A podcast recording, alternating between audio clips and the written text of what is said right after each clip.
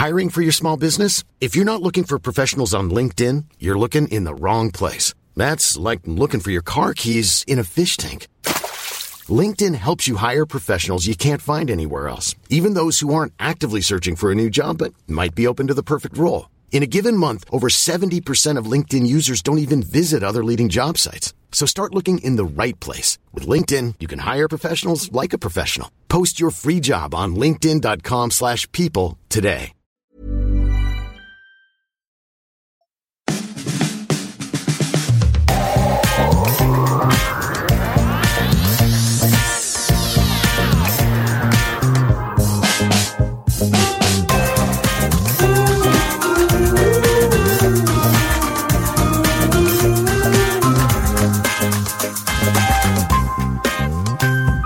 Das ist Feminismus mit Vorsatz, der Podcast rund ums F-Wort mit mir, Laura. Heiraten. In meinen Zwanzigern haben es Leute in meinem Alter getan, weil ein Teil des Paares keine deutsche Staatsbürgerschaft hatte und sich die beiden ihr gemeinsames Leben in Deutschland erleichtern wollten. Ohne Visumspflicht, mit Arbeitserlaubnis, mit BAföG und so weiter. Bei Facebook tummelten sich dann aber langsam auch Hochzeitsbilder meiner Klassenkameradinnen, die ohne derlei schwerwiegende Gründe die Ehe eingingen. Anscheinend tatsächlich um des Heiratens willen. Das war mir neu. Die wollten also echt heiraten. Versteht mich nicht falsch. Ich liebe Hochzeiten. Alleine, dass dafür mehrere Menschen beschließen, sich zu waschen und zu striegeln und rauszuputzen und aufgeregt zu einem Event zu kommen, bei dem sich kaum jemand traut abzusagen, toll. Aber selber heiraten, I don't know. Für mich sieht das alles eher nach Stress, vor allem aber auch traditionellen Geschlechterrollen aus. Ich glaube vor allem dieser 50er Jahre Schmock, der dem Ganzen in meinen Augen noch anhaftet, ließ mich von der Ehe bisher eher Abstand nehmen. Vielleicht ist mir die Ehe als Institution aber auch einfach zu ernst, so als würde ich noch nicht richtig erwachsen sein wollen und dann müsste ich ja plötzlich wirklich Verantwortung übernehmen. Na, und dann stehe ich da mit meinen 31 Jahren und einer Langzeitbeziehung, um mich rum läuten die Hochzeitsglocken in immer kürzeren Abständen. Und ich frage mich, ist da vielleicht doch was dran? In diesem ersten Teil der Doppelfolge soll es um persönliche und strukturelle Gründe gehen, die für oder gegen das Heiraten sprechen. Und du erfährst, was genau du da eigentlich unterschreiben würdest, wenn du denn heiraten tätest oder was du schon unterschrieben hast und in dem Ausmaß vielleicht noch gar nicht so vor Augen hattest. Ich habe halt Lust zu heiraten, weil ich es romantisch finde und ich die Liebe feiern möchte und ich feiern möchte, dass wir uns gefunden haben und mich auf diese Party auch einfach freue und dann mich freue, meinen Verlobten als meinen Ehemann vorzustellen, damit auch alle wissen, ja, okay, we are serious hier, ähm, es ist wirklich ernst. Das kann ich absolut verstehen. Aber es geht natürlich auch anders, ist klar. Also ich weiß auch gar nicht so genau, wo das herrührte, aber für mich war immer klar, ich werde auf keinen Fall heiraten. Also für mich war dieser Gedanke, sich irgendwie so an eine Person zu binden, sich irgendwie abhängig zu machen, das fand ich immer ganz furchtbar. Bis hin zu mehr Ambivalenz. Ich finde es sehr berechtigt, das Konzept der Ehe in Frage zu stellen, weil die Vergangenheit durch das Eheleben auch sehr feste Rollenbilder mit geprägt und etabliert hat und jedes Mal, wenn eine Ehe geschlossen wird, die Gefahr besteht, diese wieder zu remanifestieren. Und dann könnte man sagen, ja, werft das Konzept komplett über Bord. Aber wenn man einfach nur den Liebesschluss betrachtet, dann fände ich, es ist etwas, für das man sich durchaus entscheiden kann. Vor allem sich füreinander zu committen, hat natürlich nochmal eine andere Wirkung. In dem Moment, wo viele Menschen Teil werden von diesem Ja-Sagen zueinander und das auch so einen zeremoniellen, rituellen Charakter hat, kann sich das nochmal vertiefen und kann getragen werden durch die Leute, die das miterleben. Und es geht noch weiter, denn ich habe selten von euch so viele Sprachis bekommen wie zu diesem Thema. Im Folgenden wird's eher pragmatisch. Aus politischen Gründen, sei es Bleiberecht oder auch ein Krankenversicherungsstatus, also Situationen, in denen das hilfreich ist.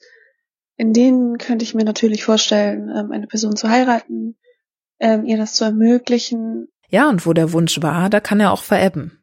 Ich bin selber nicht verheiratet und ich werde auch nicht heiraten.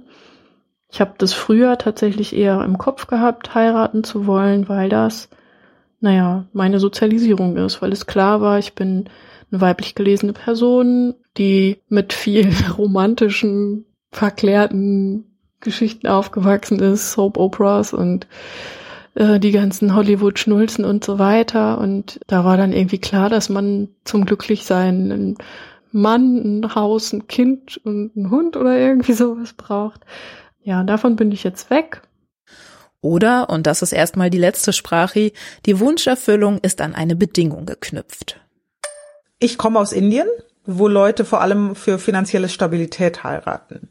Und das wollte ich nie und habe auch deshalb erst mit 35 geheiratet. Mir war es immer wichtig, mein eigenes Geld zu verdienen und nicht von meinem Mann abhängig sein, weil das kommt sehr oft in Indien vor.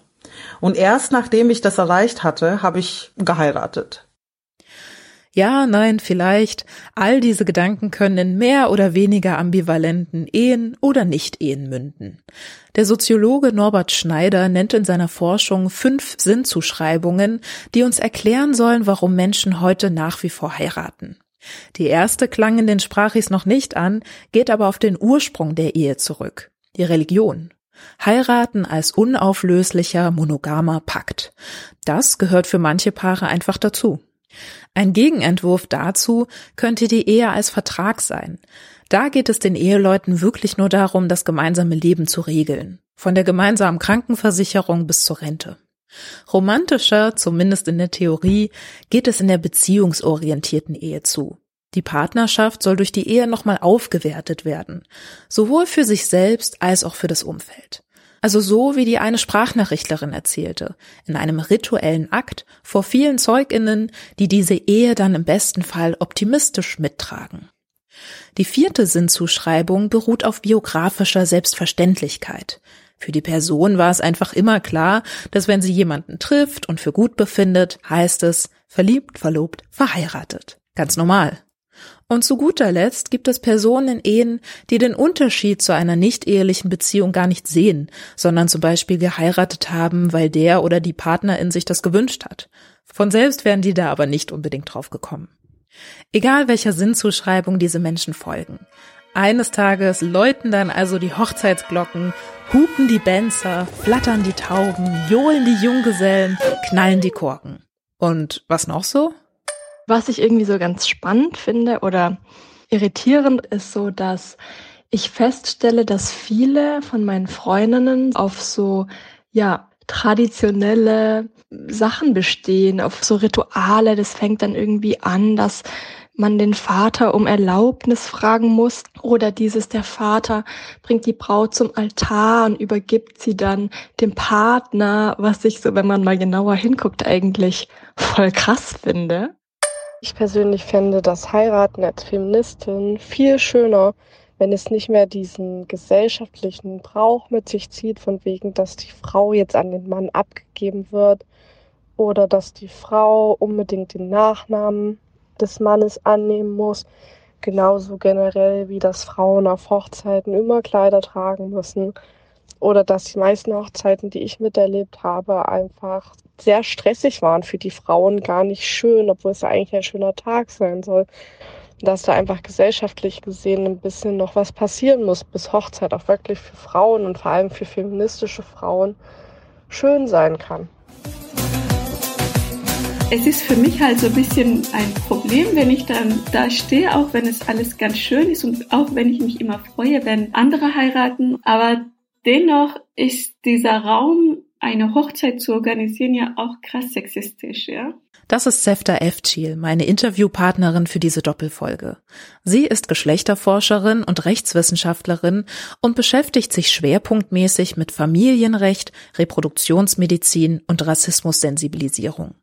Tatsächlich war sie von meiner Anfrage erstmal nicht so begeistert, weil Sefta gerade erst einen mega Hochzeitsmarathon hinter sich hatte. Ihr Bruder hatte erst Tage vor meiner Mail geheiratet und Sefta war noch ziemlich platt von der ganzen Orga. Aber irgendwie hätte es auch keinen besseren Zeitpunkt geben können, denn die Eindrücke waren noch so richtig schön frisch. Die Braut wurde von dem Vater an den Bräutigam übergeben und dann drücken sie sich diese beiden Männer und bedanken sich dafür. Und dann diese hübsche, tolle Braut in diesem krass schönen Kleid und total in weiß, weiß ich ja auch, ne? so eine kritische Farbe, die ja total dieses Unschuld bedeuten soll oder andere Sachen wie Brautstrauß werfen. Ich schaute hin und sah da nur noch Frauen hinten stehen aber die Männer standen nicht mit dabei. Also ob die Frauen die ganze Zeit daraus warten würden, endlich zu heiraten. Aber man kann beim Brautstrauß auch die nicht verheirateten, heiratswilligen Männer hinten anstellen lassen. Ja, absolut. Das sollte kein großer Aufwand sein. Ich meine, eure Hochzeit, eure Regeln. Überhaupt scheinen so kleinere Reformen relativ leicht umzusetzen zu sein eine Freundin von mir, die hat aber gesagt, nee, ich finde es total affig, dass mich da mein Vater nach vorne bringt. Lass uns doch zusammen da einlaufen. Und dann sind die zusammen in die Kirche eingelaufen. Und auch die Predigt in diesem kirchlichen Gottesdienst war super modern. Ich musste währenddessen so oft schmunzeln und dachte so, ja krass. Es gibt auch kirchliche Hochzeiten, wo es total viel um Gleichberechtigung geht was zum Thema Heirat wirklich so ein bisschen auf der Seele brennt, ist immer so diese leidige Diskussion, wer dann den Namen des anderen annimmt. Und das kann ich halt einfach gar nicht verstehen, weil das ist auch wiederum aus, was meine Mutter ihren Namen einfach behalten hat. Und das ist tatsächlich für mich auf jeden Fall ein Vorbild, weil ja, sie hat einfach gesagt, nee, ich heiße doch so und ich habe ja 30 Jahre meines Lebens halt diesen Namen getragen und warum sollte ich den jetzt einfach aufgeben? Natürlich gibt es auch ganz persönliche Gründe, den Nachnamen abgeben zu wollen. Zum Beispiel haben wir in der letzten Folge ja von Poliana Baumgarten gelernt, dass sie an ihrem Geburtsnamen mit Kolonialgeschichte da Silva und dem Nachnamen ihres Stiefvaters, mit dem ihre Mutter eben auch nicht mehr verheiratet ist, einfach nicht hängt. Doch wenn wir jetzt über diese kleinen Reformen sprechen und all diesen individuellen Gründen zu heiraten Raum geben, hat sich für mich noch nicht geklärt, warum wir gesamtgesellschaftlich überhaupt diesen Aufriss betreiben. So ist ja sogar im Grundgesetz festgeschrieben, dass Ehe und Familie unter dem besonderen Schutz der staatlichen Ordnung stehen. Warum? Was nützt das dem Staat? Sefta. Was hat der davon? Jede Menge Geld. hat er davon. Und zwar, wenn sich zwei Leute zusammentun, dann mieten sie eine Wohnung und dann wird in einem Topf das Essen gekocht. Dann wird für zwei eingekauft. Wenn sich jemand erkrankt, zahlt der die andere die Miete, zahlt für den Unterhalt. Und wenn andere Sachen sind in Krisenzeiten, wie jetzt ganz aktuell die Pandemie, dann weiß der Staat, dass da auch wieder Menschen sind, die füreinander sorgen. Und ich muss jetzt nicht mit äh, Sozialhilfeleistungen an der Tür stehen. Und äh, da ist halt ein sehr großer kapitalistischer Effekt, aber es sind auch die religiösen Werte, ne? die christlichen Werte, die in unseren Strukturen auch verankert sind. Und äh, die möchte man ja auch aufrechterhalten. Ja, und diese eher konservative Sicht auf die Ehe teilen ja auch viele Leute. Erinnerst du dich noch an die erste Sprachnachrichtlerin, die heiraten möchte, einfach weil sie es romantisch findet und Lust hat, allen zu zeigen? Das ist wirklich ernst. Ich habe dann einen sehr konservativen Freund, der so um die 40 ist, gesagt, dass ich verlobt bin.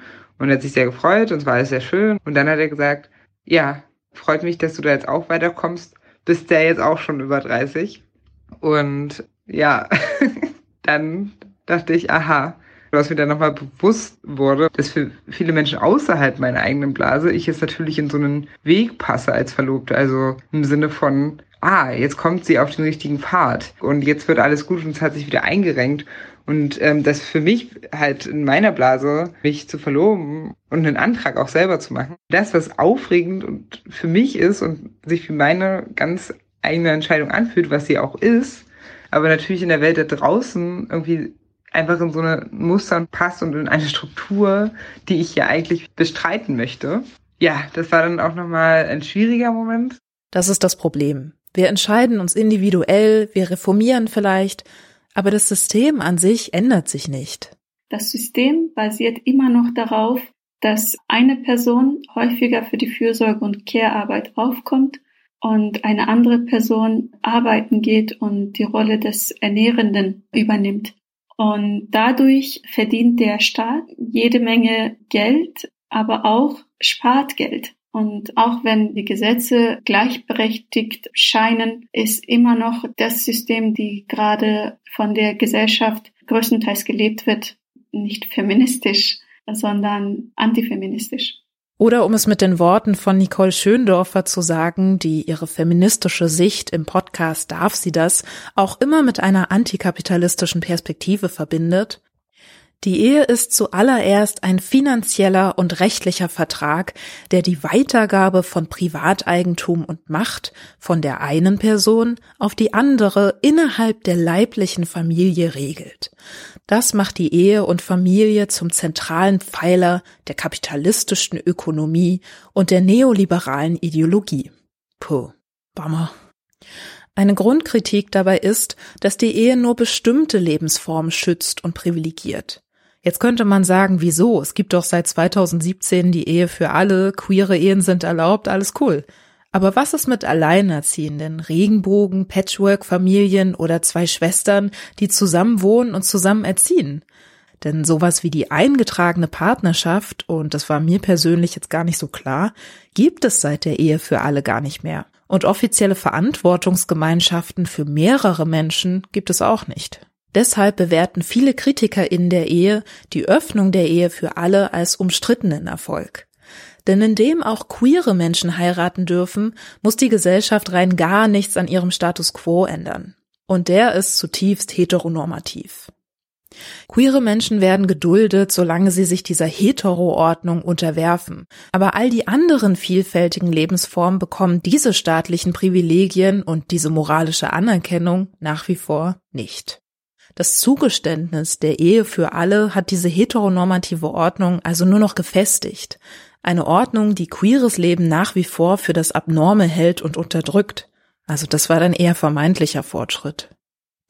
Heute gibt es, gemessen an der Gesamtbevölkerung Deutschlands, fünf Eheschließungen pro tausend EinwohnerInnen. Zum Vergleich, in den 50ern waren es zehn Ehen. Im Jahr 2021 wurden 357.800 Eheschließungen gezählt. Das ist ungefähr so, als würden alle Einwohner in Frankfurt am Main sich miteinander verheiraten. Finde ich jetzt nicht so wenig. Und eine Studie zu Partnerschaft und Ehe von 2014 bestätigt meinen aktuellen Eindruck, dass Paare nur mit sehr grobem Wissen über die ehelichen Gesetze heiraten. Besonders in der jüngeren Altersgruppe sind Begriffe wie gesetzlicher Güterstand oder Ehegattensplitting eher unbekannt. Viele gehen auch davon aus, dass den PartnerInnen während der Ehe alles gemeinsam gehört. Ich möchte mit dieser Folge dafür sorgen, dass alle wissen, worauf sie sich einlassen würden oder eingelassen haben. Und nur wenn wir die Ehe kennen, können wir sie auch grundlegend kritisieren. Also ab ins bürgerliche Gesetzbuch. Sefte erklärt uns, was wichtig ist. Punkt eins: das Zusammenwohnen. Zum Beispiel heißt es im Paragraphen 1353 BGB, die Ehegatten sind aneinander zu ehelichen Lebensgemeinschaft verpflichtet. Das heißt, wer verheiratet ist, muss einerseits zusammen wohnen und auch einen gemeinsamen Haushalt führen. Aber es finden jetzt keine Mechanismen statt, die das tatsächlich nachgehen und überprüfen. Das heißt, es wird davon ausgegangen, dass Eheleute zusammenwohnen. Es wird aber auch niemand verknackt, wenn dem nicht so ist. Kommen wir zu Punkt zwei: Abhängigkeitsverhältnisse. In guten wie in schlechten Zeiten. Man geht ein Abhängigkeitsverhältnis ein, indem man sich ja Beistand und Fürsorge verspricht. Das heißt, wenn jemand krank ist und äh, die Miete nicht zahlen kann oder nicht mehr arbeiten gehen kann, ist dafür dann der die andere äh, zuständig für das finanzielle Aufzukommen. Und gleichzeitig, wenn du zum Beispiel ein Sofa mit in die häusliche Gemeinschaft gebracht. Das ist dein Eigentum, aber die wird von beiden zusammen benutzt. Du möchtest diesen Sofa aber loswerden. Das kannst du nicht alleine entscheiden. du brauchst dafür die Zustimmung des anderen. Und ebenso, wenn du zum Beispiel Vermögen hast und möchtest damit eine Weltreise antreten. Das kannst du auch nicht alleine entscheiden. Wenn das dein einziges Vermögen ist, was du hast, das muss dann auch besprochen werden. Diese Pflicht zum Beistand und zur Fürsorge ist also ambivalent. Natürlich ist es toll zu wissen, dass mich in Krisen jemand auffangen würde. Aber ich muss dann eben auch auffangen, vor allem finanziell, und darf nicht mehr alle Entscheidungen ohne Partnerin treffen. Das ist auch der Unterschied zu einer sogenannten wilden Ehe, also unverheirateten Paaren. Gerade, dass sie sich in Krisenzeiten nicht gegenseitig finanziell unterstützen müssen. Zumindest solange Institutionen wie das Jobcenter nichts von der Partnerschaft wissen. Sobald Menschen das Bett teilen und das auf eine freundlich interessierte Frage der Sachbearbeitenden zugeben, zählt man als Bedarfsgemeinschaft. Wenn dann einer der PartnerInnen Bürgergeld bzw. Hartz IV bekommt, wird auf das Einkommen der anderen Person geschaut und gegebenenfalls was vom Bürgergeld abgezogen. Wohngemeinschaften sind davon ausgenommen und das ist laut SEFTA auch nichts, was dann auf mögliche romantische Zustände überprüft wird. Aber zurück zur Ehe. Was sind denn Vorteile der Ehe? Punkt 3, 4, 5, 6, 7 und 8. Wenn man verheiratet ist, dann hat man ja so eine kostenfreie Mitversicherung über Familienversicherung oder man hat im Erbschaft und Schenkungssteuer größere Beiträge, die man sich hin und her schieben kann. Oder immateriell, wie wenn man krank ist, dann ist es halt so, dass man im Krankenhaus leichter Auskunft erhalten kann oder abstammungsrechtliche Vorteile wie das Vaterwerden, Kraftgesetz. Und man kann dadurch auch automatisch den gemeinsamen Sorgerecht haben oder geschieht den Eheleuten was. Und das ist tatsächlich auch einige Male passiert hier in Deutschland, dass der Hinterbliebenenschutz nicht mehr gewährleistet werden konnte, weil keine Ehe, also sprich Witwenrente. Und ähnliches gilt auch für die Erbfolge wenn man verheiratet ist, hat man einen Platz in der Erbfolge und das hat man nicht, außer man geht ein Testament ein. Das klingt alles nicht übel. Aber muss dafür unbedingt geheiratet werden? Was ich immer so nicht ganz verstehe, ist halt diese Aussage, naja, man heiratet halt wegen diesen ganzen rechtlichen Sachen, weil letztendlich man kann ja einfach auch rechtlich Verträge schließen, notariell beglaubigt, und dann ist man, was so Rechte angeht, eigentlich ziemlich gleichgestellt. Also dann braucht man diesen, ja, diesen romantisch überladenen Akt des Heiratens nicht. Mit diesen rechtlichen Sachen ist sowas wie eine Vollmacht gemeint, die unverheirateten PartnerInnen erlaubt, im Krankenhaus Auskunft zu erhalten. Oder das von Sefta angesprochene Testament. Oder aber die Vaterschaftsanerkennung, die Heteropaare brauchen, wenn sie nicht verheiratet sind, aber das Sorgerecht für Kinder teilen wollen.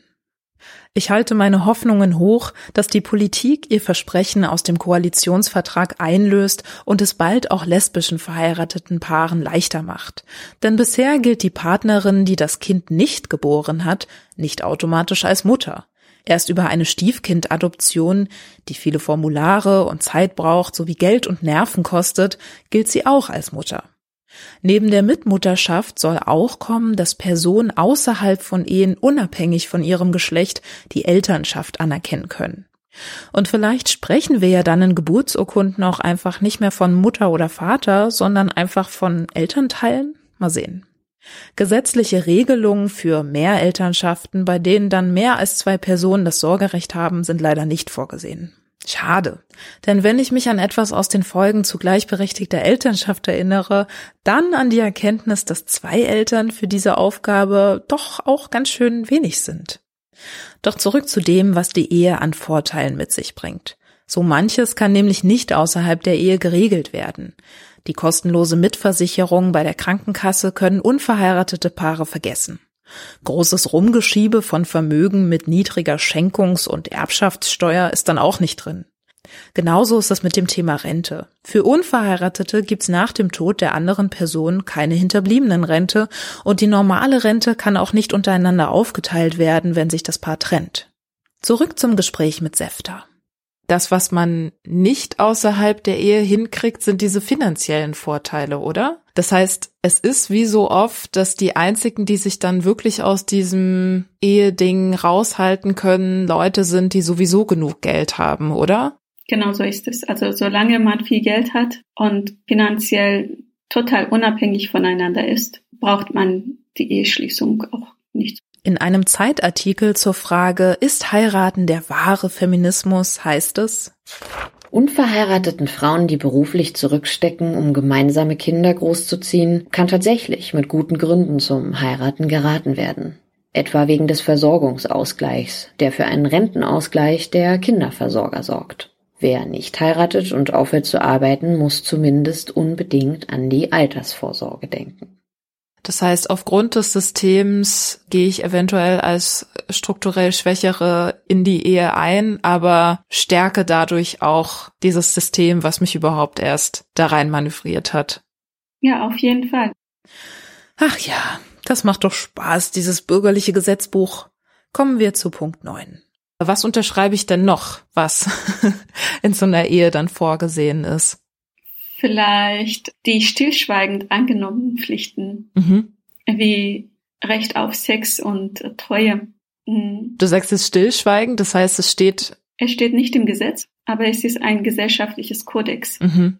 Und beide kann man nicht einklagen, aber Treue steht in allen möglichen Eherechtsmaterial, die die Bundesregierung rausgibt. Ah, schön. Okay. Mhm. Mhm. Dass man einfach sagt, Treue und Sex sind keine Pflichten, stehen nicht im Gesetz, heißt aber nicht, dass das nicht stillschweigend angenommen wird und bei der Scheidung eine wesentliche Rolle spielen kann.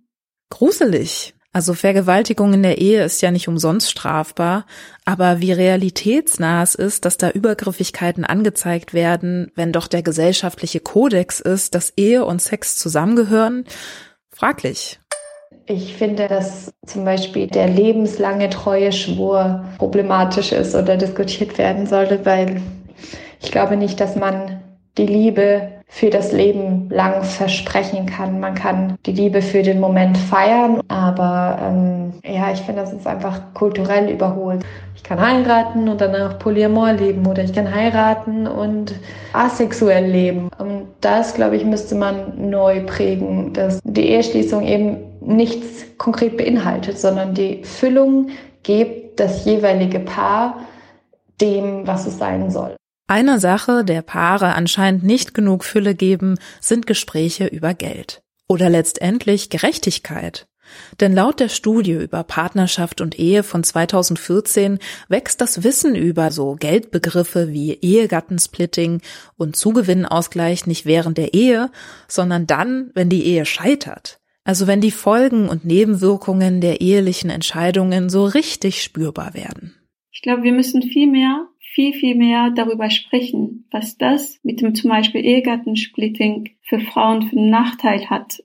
Das Ganze mit dem Unterhalt, wenn man über den Unterhalt nicht spricht, was das im Trennungsprozess für die Frauen bedeuten kann. Also für die strukturell Schwächeren jetzt. Es müssen nicht immer Frauen sein was es heißt, wenn man nur für die Kinderbetreuung, Care-Arbeit, Fürsorgearbeit oder Pflege der Schwiegereltern beispielsweise aufkommt und über mehrere Jahre hinweg nur in Teilzeit arbeitet. Was es bedeuten kann, wenn man das alles äh, nur mündlich regelt oder konkludent annimmt innerhalb der Ehe, aber dann im Trennungsprozess erst erfährt, dass der oder die andere das gar nicht so wahrgenommen hat und jetzt zu einem Streitpunkt werden kann wer in der gemeinsamen Wohnung bleibt und wer nicht bleibt. Und solche Sachen, da muss viel gesellschaftlich passieren und dann hätten die Gesetze auch einen Erfolg. Ach ja, das Ehegattensplitting. Punkt 10.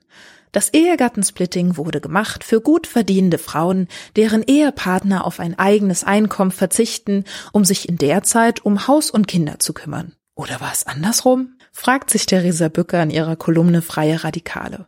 Also, Eheleute, die eine gemeinsame Steuererklärung machen, nutzen beim Splitting-Verfahren zwei verschiedene Steuerklassen, um Steuerfreibeträge optimal auszunutzen. Die besser verdienende Person nimmt Steuerklasse 3 und die schlechter verdienende Person Steuerklasse 5. Dadurch gehen bei dem hohen Gehalt nur weniges und bei dem niedrigen Gehalt einiges an Steuern ab. Ursprünglich sollte das Familien entlasten, die sich für die traditionelle Rollenaufteilung entschieden haben. Und damals in den 50ern, wo Ehe ist gleich Kinder galt und Ehefrau ist gleich Hausfrau, war das ja bestimmt auch echt hilfreich. Aber heutzutage? Was ich hingegen äh, problematisch finde, ist, dass es steuerliche Vorteile gibt, weil das so impliziert, dass durch eine Eheschließung man irgendwie gesellschaftlich ein besserer Mensch wird. Also die Gesellschaft anscheinend so davon profitiert, dass man diese Menschen dann bevorzugt. Und das sehe ich nicht so, weil das eine persönliche Entscheidung ist und der Staat sollte nicht im Beziehungsleben was zu sagen haben, finde ich, oder irgendwelche Entscheidungen beeinflussen. Was ich verstehen kann, ist steuerliche Vorteile Familien zu geben. Aber das sollte, finde ich, dann eher über, ja, über Kinderzuschüsse oder sowas geregelt werden. Viele Feministinnen kritisieren, dass das Ehegattensplitting dazu verführt, in traditionelle Rollenmuster zu verfallen.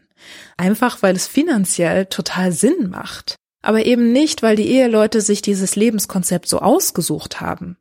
Dazu kommt, dass die mehr verdienende Person dann womöglich mehr Verhandlungsmacht hat, was finanziell geht und was nicht. Einfach weil sie ja für dieses echte Geld schuften gegangen ist. Das hat dann nicht so viel mit Gleichberechtigung zu tun. Und die weniger verdienende Person macht sich auch nochmal abhängiger von PartnerInnen, weil das Einkommen, was nach Steuern übrig bleibt, als Berechnungsgrundlage für Arbeitslosengeld und Elterngeld herangezogen wird. Und da wird's dann richtig krass unfair. Also stell dir vor, du machst deinen Teilzeitjob, musst schon mega viele Steuern zahlen und wenn der Vertrag dann ausläuft, kannst du vermutlich nicht mal von dem Arbeitslosengeld leben. Du stehst einfach nicht auf eigenen Beinen und das zieht sich dann durch wenn er Lohnsteuerklasse 3 hat und sie 5, wo sie ohnehin weniger verdient, weil ja auch diese Gender Gap Prozesse gibt, wo beim gleichen Job, gleicher Qualifikation die Frau bis zu 18 Prozent, sogar bis zu 30 Prozent weniger Lohn erhält. Und am Ende hat sie viel weniger Geld und bei einer Trennung ist sie viel ärmer als er. Wir sollten dafür laut werden, damit diese Steuerklasse abgeschafft werden kann. Es gibt ja auch die Alternative, dass beide die Steuerklasse 4 nehmen. Und interessanterweise sagen die Studien, dass diese Alternative, also wo von beiden gleich so viel Steuern eingenommen werden, angenommen wird bei denen, wo die Frau das höhere Einkommen erzielt und damit der Mann von der ungünstigen Steuerklasse 5 nicht betroffen wäre. Aber das wird dann nicht häufig gemacht, wenn der Mann, der strukturell Stärkere äh, mehr verdient. Also, ich nehme mal an, Steuerklasse 4 ist. Oder du heiratest halt nicht und bleibst in der 1. Zu den benachteiligten Lebensformen, die halt auch von diesem Ehegattensplitting überhaupt nicht profitieren, gehören natürlich auch die Alleinerziehenden. Es gibt Steuervorteile für Alleinerziehende, also steuerliche Begünstigungen, die sind aber niemals in gleicher Höhe wie ein Besserverdienter in einer Ehegattensplitting-Situation Steuervorteile rausziehen würde. Unverheiratete können diese Steuererleichterung auf jeden Fall auch vergessen. Und wenn beide Eheleute in etwa gleich viel Geld verdienen, verringern sich die Steuern über das Ehegattensplitting übrigens sowieso nicht. Das heißt, die Leute, die wegen der Steuern heiraten, sind entweder von vornherein finanziell nicht gleich aufgestellt oder haben es vor zu sein.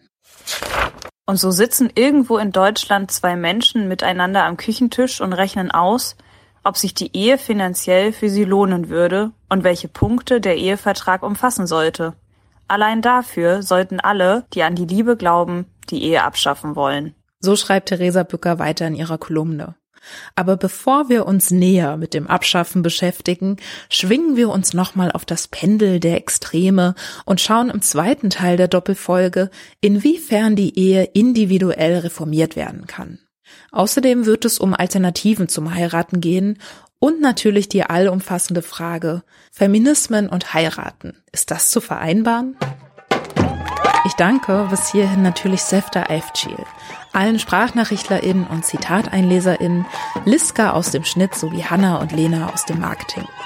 Nutzt die Pause gern, um den Podcast zu bewerten oder mich via Steady, PayPal oder Direktüberweisung zu unterstützen. Merci und bis gleich in Teil 2.